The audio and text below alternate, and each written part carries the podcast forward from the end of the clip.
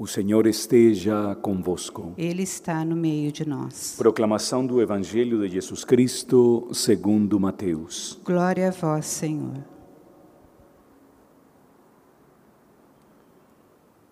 Naquele tempo, quando soube da morte de João Batista, Jesus partiu e foi de barco para um lugar deserto e afastado. Mas, quando as multidões souberam disso, saíram da cidade e o seguiram a pé. Ao sair da barca, Jesus viu uma grande multidão, encheu-se de compaixão por eles e curou os que estavam doentes. Ao entardecer, os discípulos aproximaram-se de Jesus e disseram: Este lugar é deserto e a hora já está adiantada. Despede as multidões para que possam ir aos povoados comprar comida. Jesus, porém, lhes disse: Eles não precisam ir embora, dai-lhes vós mesmos de comer. Os discípulos responderam: Só temos aqui cinco pães e dois peixes. Jesus disse: Trazei-os aqui. Jesus mandou que as multidões se sentassem na grama. Então pegou os cinco pães e os dois peixes ergueu os olhos para o céu e pronunciou a bênção. Em seguida, partiu os pães e os deu aos discípulos. Os discípulos os distribuíram às multidões. Todos comeram e ficaram satisfeitos, e dos pedaços que sobraram recolheram ainda doze cestos cheios. E os que haviam comido eram mais ou menos cinco mil homens, sem contar mulheres e crianças.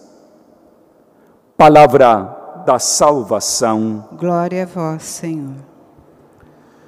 A dinâmica do capítulo 14 do Evangelho de Mateus permite-nos, mais uma vez, se assim é possível dizer, reler o texto do domingo de ontem.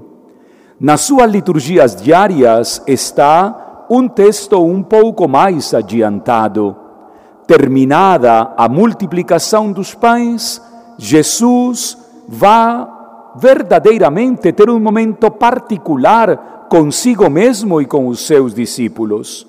Os discípulos se adiantam e vão para o mar. E é impressionante perceber como esta cena vai revolucionar toda a experiência da fé daqueles que eram mais próximos de Jesus. Jesus vem caminhando sobre as águas. Jesus vem caminhando numa experiência completamente nova. Um ser humano sempre caminha sobre uma parte sólida, a terra. É tão forte a dimensão gravitacional que ninguém de nós consegue caminhar em cima de espaços líquidos e até agora ninguém caminhou no ar. Que é o que está por trás do texto de Mateus? Um ambiente inovador. Primeiro, Jesus está entristecido. Foi decapitado o seu primo, o seu predecessor. Dentro dessa tristeza, há um elemento completamente novo. Jesus sente compaixão pela multidão. E no momento em que envia os discípulos, estes se aterrorizam ao ver o Mestre caminhando sobre as águas. Pedro toma a palavra, sendo a cabeça da comunidade. Me mande ir até você. Faça com que eu também faça as mesmas coisas que você está fazendo.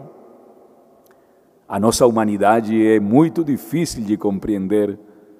Na primeira oportunidade que nós temos, sempre queremos ser deuses, deusas.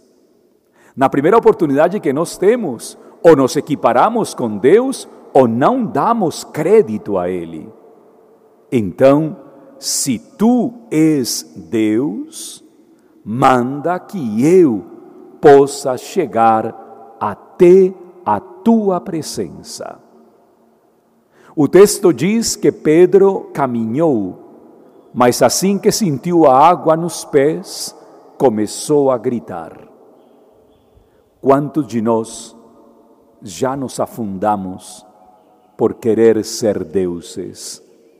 Brincando de Deus, sempre nos afundaremos, tendo a certeza de que o nosso Deus é o nosso Salvador jamais afundaremos diante das dificuldades que a vida nos apresentará.